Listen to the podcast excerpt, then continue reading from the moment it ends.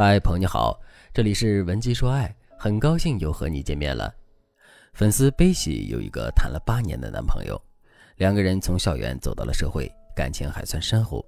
但是随着男生的工作越来越忙，结婚意愿也不明显，悲喜和男生之间的矛盾越来越大，所以他们在半年前就分手了。但是多年的感情怎么可能说放就放？悲喜在刚分手的那段时间里，食不知味，夜不能寐，整天魂不守舍。半个月后，悲喜忍不住给男生发了一条信息，问：“你还好吗？”不问还没事儿，一问，两个人之间的情思就又被牵动了起来。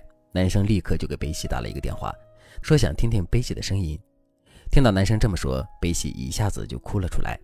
于是，两个人在暧昧了一段时间后，选择了复合。复合之后的前几个月，两个人都努力抚平彼此的伤口，尽量不提那些让彼此伤心的事。但实际上，悲喜也发现了，复合之后两个人的距离更远了。比如，为了修复两个人的感情，悲喜把工作辞了，住进男生家里，全职照顾男生。他觉得只要自己付出多一点，男生就离不开自己。但是这一切只是悲喜的自我感动而已，因为男生工作很忙，很多时候悲喜都是一个人坐在桌子边上等男生回家吃饭。有时候九点多，男生才会打一个电话告诉悲喜：“我今天可能要晚一点回来，你先吃吧，我怕你又在等我。”要是从前，悲喜早就破口大骂了。但是他们复合之后，悲喜很少像以前一样动不动就训斥男生，他只是失望地挂了电话，一个人站在窗边上看月亮，而月光的余晖总让悲喜想起那首电台情歌：“谁能够将天上的月亮电源关掉？他把你我的沉默照得太明了。”我们一直忘了要搭一座桥，到对方的心底瞧一瞧，体会彼此什么才最重要。别再寂寞的拥抱。复合半年后，两个人终于意识到这段感情撑不住了。这一次是男生选择了先放手。这次分手，悲喜没有像上次一样生不如死，他体会到的更多的是一种绝望和无力挣扎。于是他回到老家，最近一直在家里养情伤。悲喜也就是在这种情况下找到了我。他讲述了他的恋爱故事之后，他问我：“老师，为什么我们复合以后却走不远呢？明明我已经那么努力的去照顾他，我为他付出了那么多，最终我却什么都没得到，这公平吗？”我不怨恨他，我只是觉得这个世界太荒谬了，我无法接受竹篮打水一场空的结局。我记得我们有一个咨询师总结男女分手的过程时，提出一种分手模式，叫做二次分离。指的是很多情侣在最终分手之前，总会先经历一次小分手，然后复合一段时间之后再分手。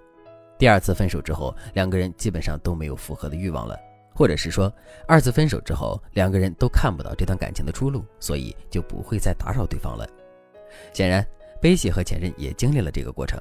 但其实二次分离这个现象的出现，并不是真的代表你们这段感情没救了，它只是说明你们在第一次复合的时候就走错路了。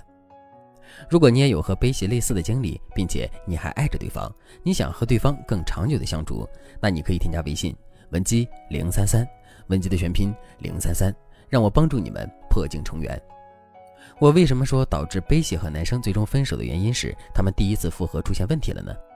首先，因为分手这件事情一旦发生了，就意味着你们之间的感情出了问题。但是分手之后，你们架不住思念，选择了复合。请问你们之间的问题解决了吗？很多情侣因为害怕再次失去对方，会拼命的遮掩问题，导致你们复合之后没有任何长进。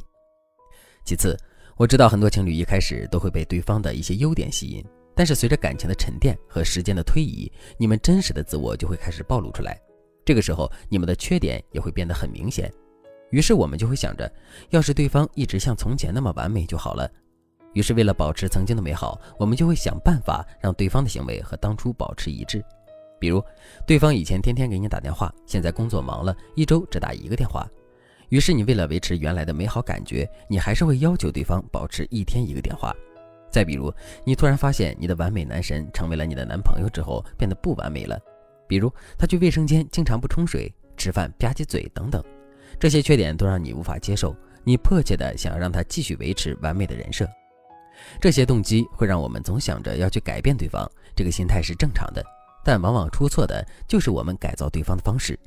比如案例中的悲喜就说了，二次复合之后，男生打电话不回来吃饭，要是以前他一定会破口大骂，这肯定是最错误的问题处理方式。事实上，很多时候我们都像悲喜一样，用错误的态度去对待伴侣。比如我们常说的毁灭爱情的八个死神，分别是指责、嘲讽、争吵、哭闹、冷战、辱骂、受害者思维和过于隐忍。如果我们对伴侣的态度和这八点沾边了，那幸福就会变得遥不可及。而你带着这几个态度和伴侣恋爱，你想改造对方比登天还难，因为这些态度会摧毁你们之间的恋爱模式，这才是最致命的地方。同样，这些死神杀死你们的爱情之后，还会阻碍你们对彼此的判断。即使你们复合之后，你改正了这些态度，但是你们的相处模式已经被摧毁了，你也不知道你该怎么和对方相处了。这样一来，你们之间的舒适感就会越来越少。最后，相处模式不平衡背后隐藏的问题是你们之间的供需不平衡。比如，悲喜在二次复合之后再也不敢吼男生了。表面上看，他为男生改了很多，并且他还辞职照顾男生，这不正好说明悲喜是一个好女友吗？可其实，男生现在需要的女人可能不是一个天天做好饭等自己的人，他可能需要一个更成熟、个性更独立的女性。随着成长，他对另一半的需求可能就变了，所以悲喜的努力可能用错了地方。所以你们复合之后，你们面对着的是一段不断遮掩实质问题、舒适感不断降低、供需不平衡的爱情，而且你们的心态还那么迷茫，行为处事还那么小心翼翼，那么你们这段感情还怎么长久呢？悲喜听了我的话，叹了口气说：“我根本没想到这一层。